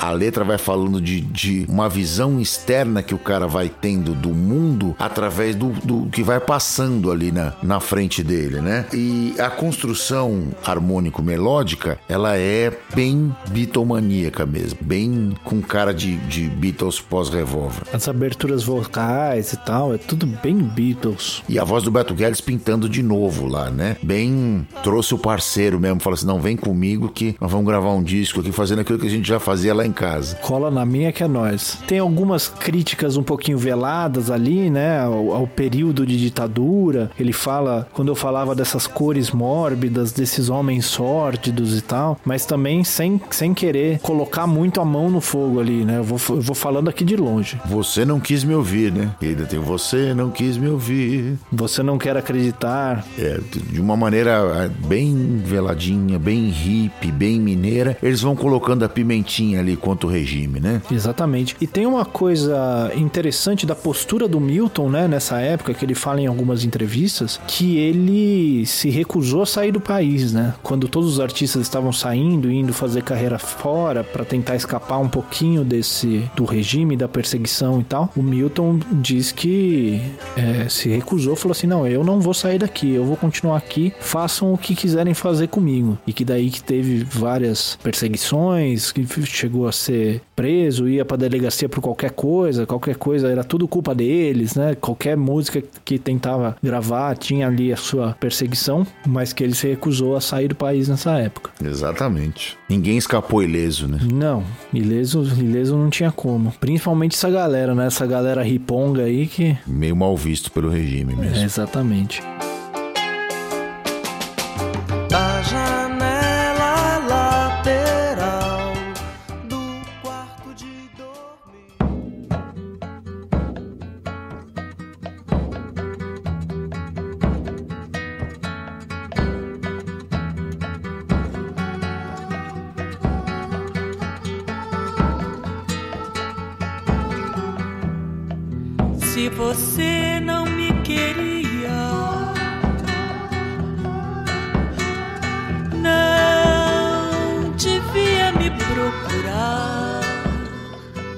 Deixa em Paz é um samba, né? Que é um, um, um, gênero pouco explorado nessa, nesse disco. É um samba do Monsueto. Primeiro samba do disco é, o, é a música número 13. É um, é um samba do Monsueto. Quem é o Monsueto? Monsueto é um sambista que tem vários estándares do estilo, que é o Mora na Filosofia, né? Eu quero essa mulher assim mesmo. Um cara compositor prolífico aí do, do samba. E tem nessa... Né, quem grava essa, a primeira parte, a primeira exposição, é a Laide Costa, grande cantora e grande voz da época, e o Milton canta a segunda parte. Você dá para ter uma ideia da, da, precisão e potência vocal do Milton junto da Alaide, né? Você pode fazer uma comparação, que ele entra logo em seguida. É, ele, cara, é incrível, né? É, isso aí. Tem uma coisa um pouquinho sintomática aí, né? Que o, o, o único samba aí não é deles, né? Eles queriam essa identidade, né? Essa coisa do brasileira e tal do samba, mas não tinha nenhum sambista ali, né? A galera tava envolvida Exato. em outros tipos de música. Então o negócio dos caras era outro, né? Era,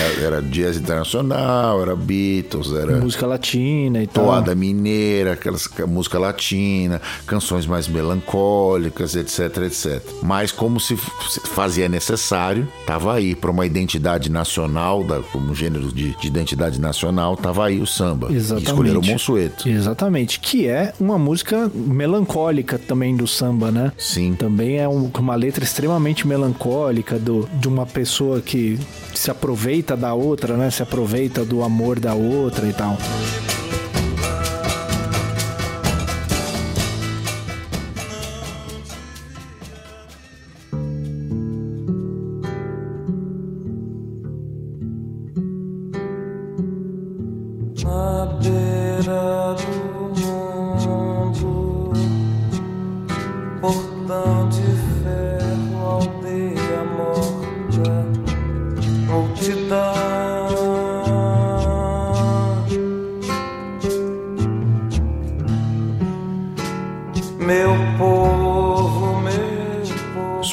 Música do, do Milton e do, do Márcio Borges, que tem mais cara de música mineira e mais cara de Milton também. Ela é aquele compassinho com binário composto, né? Um 6 por 8 Pra quem é do negócio aí vai saber do que eu tô falando. Um arranjo bem esparso, assim, né? Com o violão do Milton costurando várias coisas e ah, em cima de um ostinato que esconde esse 6 por 8 né? Ele faz um e, e, um é, é. Ele não toca o um do segundo compasso pra te derrubar, você não sentir o segundo, a segunda pulsação, o segundo pulso. E o violão do Milton muitas vezes jogando polirritmias por sobre esse ostinato do piano. O Milton tá cantando dessa vez não com falsete, mas com voz plena. Ele vai lá no altão, né? Não, lá no coqueiro, numa nota altíssima, mas cantando como os cantores cantavam ainda, os cantores das grandes vozes da geração anterior cantavam, colocando pressão e força mesmo, trazendo para uma versão moderna do que seria uma grande voz de um grande cantor de- de- das décadas anteriores. Essa é uma música extremamente melancólica e com um tema pesado mesmo, né? Um tema de alguém que perdeu o, povo, né? Perdeu a sua identidade. Uma pessoa que não, não perdeu um amor, que não perdeu... Ela perdeu toda, toda a sua aldeia, todo o seu, todo o seu povo. Suas raízes, tudo. né? Todas as suas raízes, que agora está realmente sozinho no mundo, né? Não é sozinho sem o amor, é sozinho sem, sem mais ninguém do seu próprio povo. Que é uma história recorrente desde 1500 aqui nessas nossas terras, né? E que nesse momento estava sendo ativamente construído, inclusive, né? Porque esse momento, esse momento da ditadura brasileira foi um, momento de extermínio indígena, além de tudo, além de tudo que a gente conhece das histórias das cidades e das capitais, etc. O que aconteceu lá nos rincões do nosso país foi é, muito pior, por mais que isso possa parecer impressionante. Então era assim um assunto extremamente da época mesmo, um assunto do tempo. Ele não estava falando nem do passado aí, era o que estava acontecendo naquele momento, né? E infelizmente não deixou de acontecer, né? Infelizmente que acontece até hoje, né? continuar lendo o jornal e vendo o que acontece com as populações indígenas nesses rincões, agora não mais tão distantes assim, né? Já que a tecnologia abreviou essas distâncias, e essas populações, esses- essas aldeias, esses povos continuam sendo massacrados até o dia de hoje, né? Sim. E é essa coisa de construir essa identidade, né? Eles começam ali, é, talvez em, em Minas, em, em Brasil, América Latina e incluindo também os nossos povos originários, né? Construindo essa identidade latino-americana, né? Que o Milton principalmente tenta fazer. Vou caminhando, caminhando e morrer.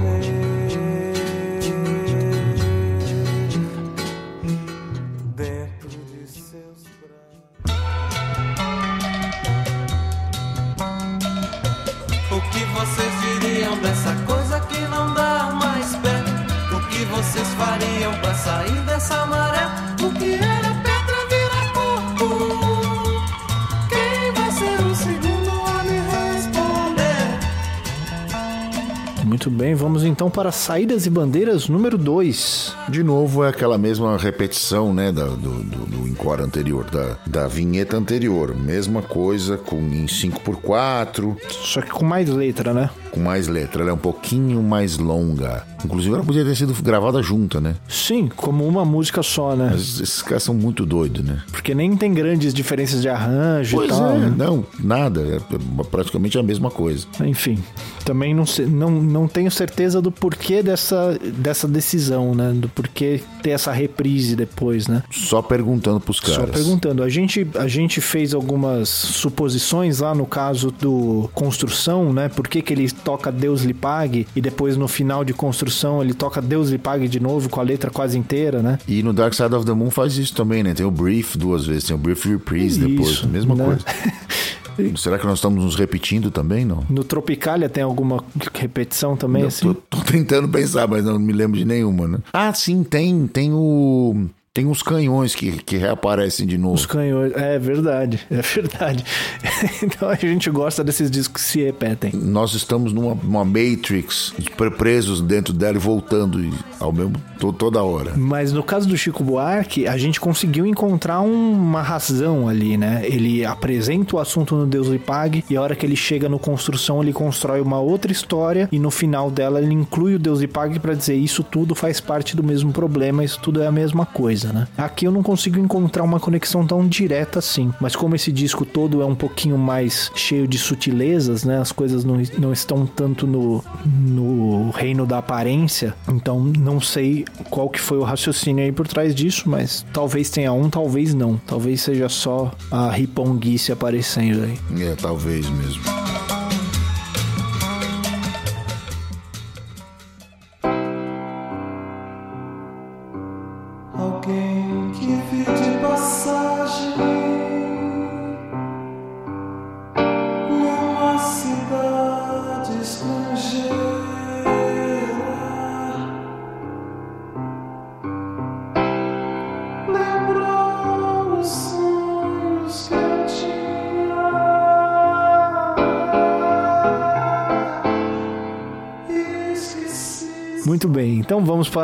Gosto de Sol. Mais uma vez, uma outra música do Milton e do Ronaldo Bastos. Essa também, mais uma com o tempo, a rítmica enriquecida. Ela tem um compasso de seis tempos, mas não é um compasso de seis tempos à moda do compasso composto, onde você tem o binário tripartido. Essa aqui é uma música de, em 6 por 4 mesmo, você conta seis tempos direitinho. Para os nerds que estão aí, não é um compasso composto, é um compasso alternado. É, um compasso alternado. E, e você tem lá as melismas do Milton de novo, né? Evocando um flamenco, né? E tem aquele reverb de novo, né? Aparecendo bem na cara no falsete do Milton. O falsete, o falsete dele brilhando como sempre, né? A música começa quase só com a voz dele, né? Começa com uma base bem, já começa com o ataque da voz dele, você já ouve aquele falsete muito limpo, com reverb e tal. É, é muito bonito o começo dessa música. E lá no meio tem uma orquestração que é um misto de Beatles com piano marcadinho com um misto de música moderna, bem interessante a maneira como ela se constrói quase que um, como uma outra música ali no, no final. Essa orquestração é, é para se prestar muita atenção no que está acontecendo ali na quase que uma outra obra. Isso acontecia algumas vezes, né? Tem algumas músicas internacionais que isso acontecia, por exemplo, você tem Laila do, do, do Eric Clapton, por exemplo, tem um final que é uma outra música completamente diferente, assim. Até no, no Cais isso acontece aqui também, né? O Cais tem isso também. Tem verdade. aquele final, aquele final, aquele piano malucão que, que entra no Cais. E a letra dela é uma outra letra também dessa crítica velada, né? Que ele fala como numa cidade estrangeira ele viu uma coisa que lembrou ele do sonho que ele tinha e que ele não tem mais, né? Como em outros lugares ele via coisas que lembravam dele do que, de como as coisas poderiam ser aqui e não eram, né? Uma crítica sobre a, a situação que as coisas estavam aqui, né? No caso. Exato.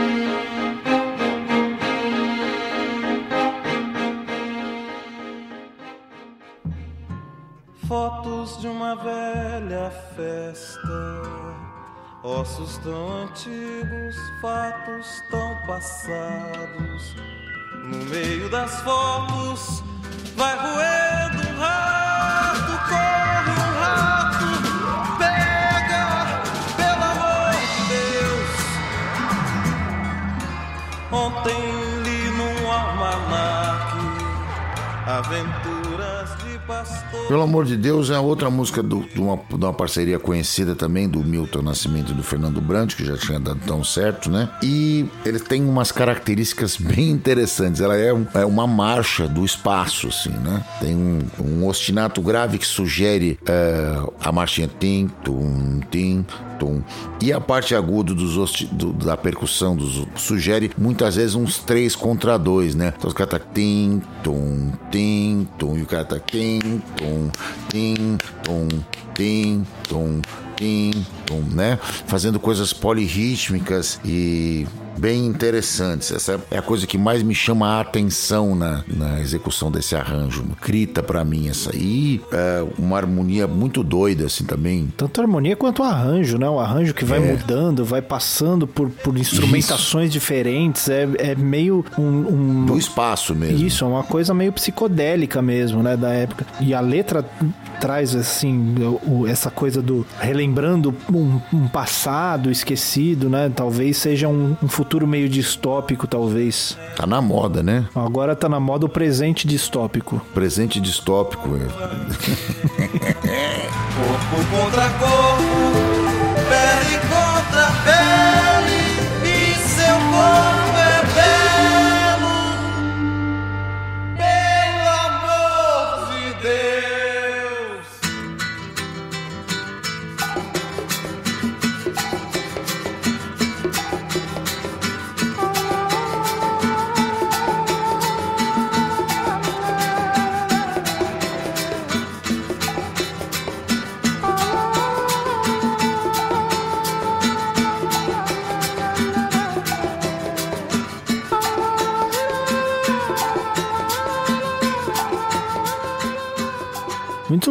temos Lilia, que é uma instrumental, acho que é a única instrumental do disco, né? É, tem os vocalizes, né, do Milton lá no falsete, mas ela é- não tem letra efetivamente. O instrumental pode ter voz, né? Instrumental que, o instrumental que trata a voz como instrumento, que não tem letra, é um instrumental, né? Exato. Pat Metheny usa muito isso. E isso tá. Adivinha onde ele foi buscar, né? Exatamente. Adivinha de quem o Pat Metheny gosta. Adivinha de quem ele, para quem ele reza, né? Ela tem aquela latinidade de novo do Milton, né? E uma outra característica da música desta época é, mais uma vez, a rítmica toda diferentona. Ela é um 3 de perna quebrada, ela é um 5 por 8, então é ta ta ta ta ta ta ta ta ta ta ta ta ta ta ta ta ta ta é ta ta ta ta ta ta ta ta ta ta ta ta quebradinho, né? Então o 3 de perna quebrada é o 5 por 8, de que caracteriza esse som. É, é muito legal, muito uma- altas ideias. E isso é tudo proposital, que eu tenho certeza assim que, eu- que o Milton fazia, que essa permeia a obra dele desde o princípio e, e- e vai fazer parte da, da carreira dele essas s- fórmulas de compasso ímpares, fugindo do, do quadradinho, do quaternário e etc e etc. É a segunda música em cinco que aparece, né? Terceira, se a gente for contar o Saídas e Bandeiras número 2 como outra Exato. música. Mas contando como uma música só, número 1 um e o número 2, é a segunda música em cinco que aparece só nesse disco aqui. E isso vai fazer diferença na obra de diversas pessoas, né? O Lenine usa isso também na obra dele com referência direta a esse tipo de, de situação, né? Sim, com certeza. Cinco, sete, compassos ímpares, etc, etc. Muito bom.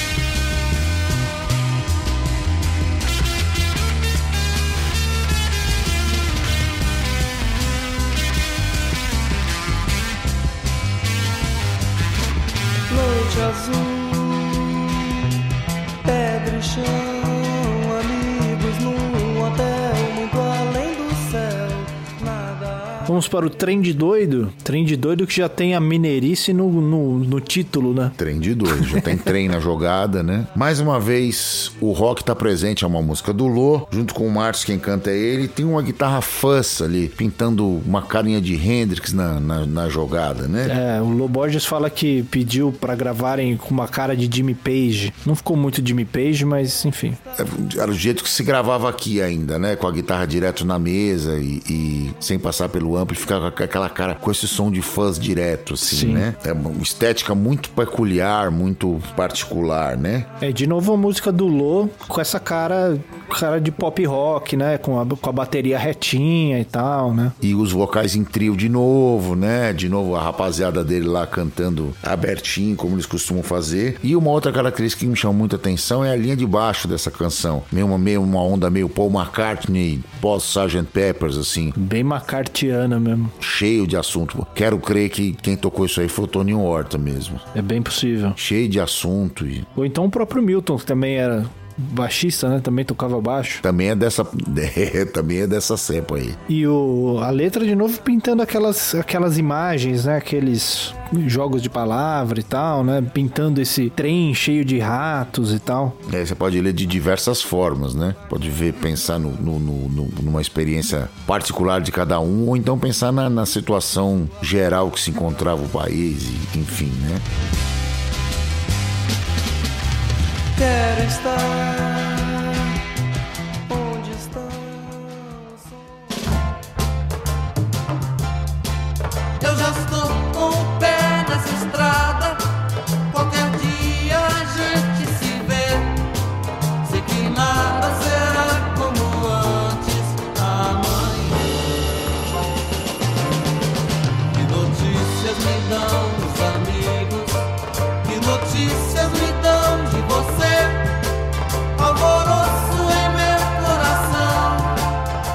E aí chegamos na Nada Será Como Antes, outra música, outro sucesso absoluto desse, desse disco, né? Sucessaço. Elis gravou, também fez, acho que fez mais sucesso com a Elis do que qualquer outra pessoa, não é mesmo, né? É uma música do, do Milton e do Ronaldo Bastos e ela, ela, essa sim, a gente pode ler como política mesmo, né? Nada será como antes amanhã, ou seja, vamos para a mudança, vamos tentar mudar os acontecimentos. De novo, essa ideia da construção, né? Da construção de um amanhã diferente em vez da denúncia do Chico Buarque, né? Você tem esse Exato. contraponto muito forte entre essas duas. E o construção do Chico Buarque é do ano anterior desse disco, né? Eles são muito próximos. Não é nenhuma evolução, né? É uma diferença de discurso mesmo. É, exatamente. Eu acho que isso aponta muito, de, uma- de um jeito muito interessante, como o ambiente impactava de maneira diferente o discurso de cada um, né? É, a, a maneira como eles estavam isolados, a maneira como eles enxergavam, como a ditadura chegou para eles lá em BH, como isso impactou na vida boêmia que eles levavam e como a, a- a liberdade acabou sendo tolhida porque as pessoas eram, eram mal vistos, esses, esses caras que tinham esse tipo de vida. Imagina os caras tocando violão na esquina à noite. Reunião, qualquer reunião de jovem já era uma coisa meio mal vista. Com um violão no meio, se tivesse tomando uma cana, então aí piorou, né? E os, os cabeludos, os caras lá do som imaginário, você vê a cara dos caras, Pensa. minha mãe. Pensa, né? É. Os cabeludo barbudo, O famoso chave de cadeia, né? os ripongaço, né? Mas essa, eu acho muito interessante esse essa chamada, né, do Milton pra construção de um de um de um mundo diferente, né? Fala assim, não, não tá legal? Legal. O que que a gente vai fazer? Vamos construir um negócio diferente, então. Vamos juntar as nossas forças aqui e ir atrás de construir um negócio que a gente que seja bom pra gente, né? Exato. E vai em sintonia justamente com a última música que fecha o disco, né? Que é Que é o que vai nascer. ao que vai nascer, que é a música que vem em seguida, né? Que já fala diretamente disso. Vamos, ó, vamos adiante, vamos fazer, vamos ver o, o que nós conseguimos construir depois disso, né? memória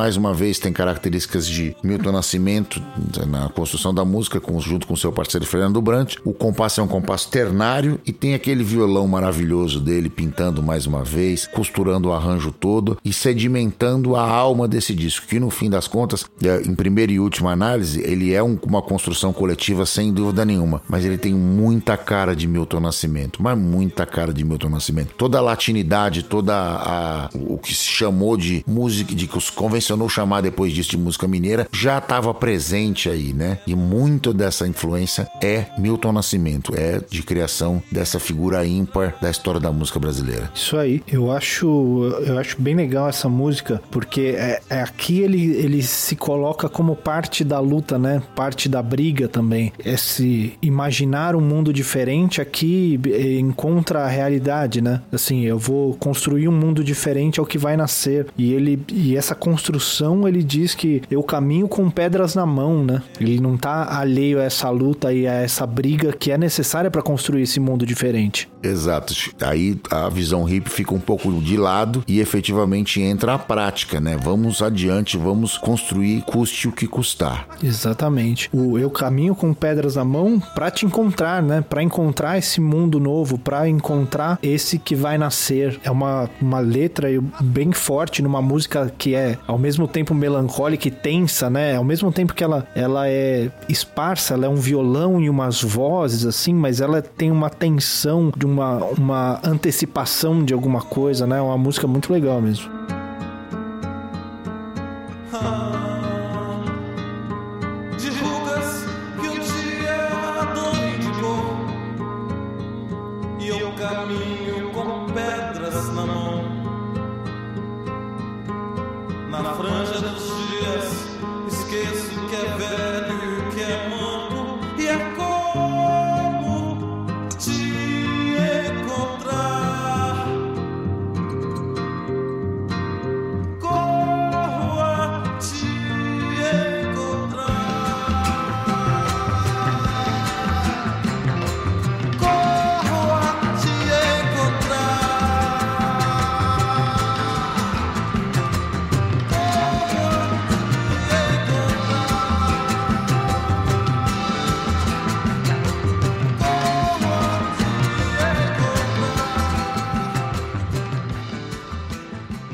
Encerramos o disco então com essa, né? Exato. Cobrimos as 21 faixas. 21 faixas, falamos dela uma a uma falando dos seus arranjos e dos seus pontos que nós achamos mais interessantes aqui, para tanto para o pessoal mais leigo quanto para o pessoal que estuda nossa teoria musical aqui com o nosso irmão mais velho, né, o nosso semibreves de teoria. Mas nós não poderíamos terminar de falar do Clube da Esquina sem falar da capa dele, né? Essa capa icônica que virou um símbolo para tanta gente, né? Essa capa que muita gente acha que é o Milton Nascimento e o Loborges, né? Pois é. Que na verdade foi uma foto tirada na estrada de dois meninos que estavam por ali. Eu não lembro agora o nome do fotógrafo, você tem aí? Foi o autor da foto icônica, é um cara chamado Cafi. Cafi, né? O Cafi, ele tava ali na casa com o pessoal e ele tava com uma máquina tirando fotos porque a ideia era ter uma a capa fotos, uma colagem de fotos, né, do pessoal que tava fazendo a gravação. E aí ele tava na estrada, viu esses dois meninos estavam ali brincando na estrada e tirou a foto deles sentados na beira da estrada e depois é, revendo as fotos essa foi uma que chamou atenção e que acabou virando a capa do disco, que inclusive foi cheia de polêmica. Segundo ele, ele diz que essa foto retrata sobre o que fala o disco, né? Você vê um verde e amarelo, né, do, do brasileiro, né, os temas brasileiros, os meninos, né, de, de construir um mundo novo, a terra, essa coisa, essa linguagem do, do natural, de uma vida simples. Uh, você tem o arame farpado, que seria da ditadura e tal, que no fim essa composição meio acidentalmente acabou representando tudo que o disco disco tentava passar. É, mas a gravadora não gostou, né? De ter uma foto que não é de ninguém que tá no disco, não tem nome, não tem nada escrito e a gravadora não curtiu muito, então aí saiu com uma outra capa alternativa, que era uma, uma foto do pessoal que, que gravou o disco, escrito é, bem grande em cima, a foto inclusive pequenininha, com num fundo amarelo, escrito Milton Nascimento e Low Borges, Clube da Esquina, mas é, diz que essa, essa outra capa que a gravadora preferiu ficou umas duas semanas circulando e depois nas próprias lojas o pessoal acabou preferindo essa que saía, era o lado inverso do disco, né? É, uma daquelas coisas de polêmicas de mercado, né? Os gênios da, da indústria sempre criando polêmicas e nos dando material para contar histórias, né? sempre apostando errado, né? Sempre sem, sem entender o, o espírito artístico do negócio, né? O real propósito, no fim das contas, né? Eu gostaria de falar que o real propósito acaba sempre ganhando nesse, no fim das contas e é, no fim das contas é o que, é o que sou, que, que, que o artista pensa acaba vingando, né? É, não sei se é sempre, né? Eu gostaria de dizer que é sempre, não, não tenho toda essa convicção. Mas que bom que nesse caso a visão artística prevaleceu. É, sem dúvida. Muito bem, mais alguma coisa? Então, esse foi o nosso clube, clube do disco do Clube da Esquina, né? Esse episódio que vai ficar um tanto grande porque o disco merece. Alguma última impressão do disco para passar aí, Daniel? Muito bem, a gente pode dizer que com toda certeza que o Clube da Esquina inaugura um dos principais movimentos musicais do nosso país, que é a tal da música mineira, que a gente muitas vezes não sabe muito bem definir, não sabe o que é rock, sabe que tem rock, sabe que tem toada, sabe que tem bossa nova, sabe que tem jazz modal, sabe que tem música moderna, sabe que tá tudo cabe ali dentro e a gente sabe quais são os elementos que acompanham os, as rítmicas diversas, as harmonias modais, as melodias sinuosas e uma instrumentação rica feita por essa gente talentosíssima que vive e viveu ali naquele estado, naquela cidade maravilhosa que é Belo Horizonte, no estado de Minas Gerais e que ajudou a construir esse movimento através do discurso que é, eles empregaram, filtrando todas essas informações que circulavam no, no mundo, inclusive no, na, no, Brasil e no exterior, e naquela cidade que era tão distante naqueles meios no começo dos anos 70, criar ali algo que ia impactar o mundo todo, quase que um conto de fadas, né? Para você ter uma ideia, um, o, o, guitarrista do Gênesis original, Steve Hackett, quando veio para o Brasil, perguntaram isso já nos anos 80, perguntaram para ele o que, que ele conhecia de rock brasileiro, que afinal de contas o rock nacional estava em alta naquela época. Né? Ele falou que o que ele entendia, que ele conhecia de rock brasileiro era o Milton Nascimento. E, para surpresa da jornalista que disse que não, mas Milton Nascimento não é rock. Aí ele falou assim: é vocês que não estão entendendo nada, então.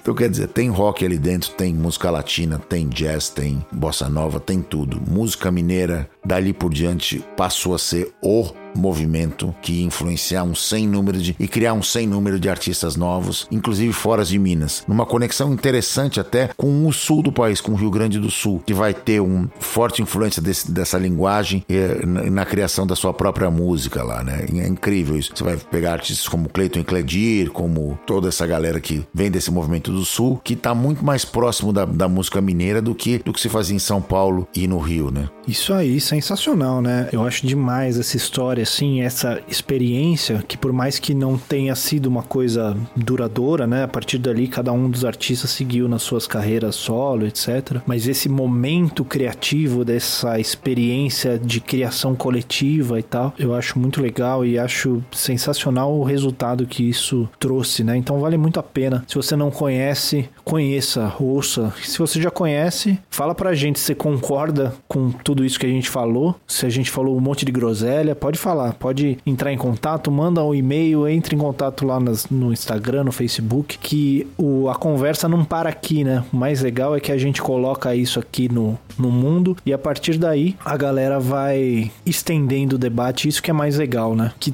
faz parte do nosso desenvolvimento desse nosso coletivo aqui que a gente tá tentando construir, não é isso aí? É isso mesmo. Então é isso aí. Podemos fechar? Entregamos mais um? Mais um entregue com louvor.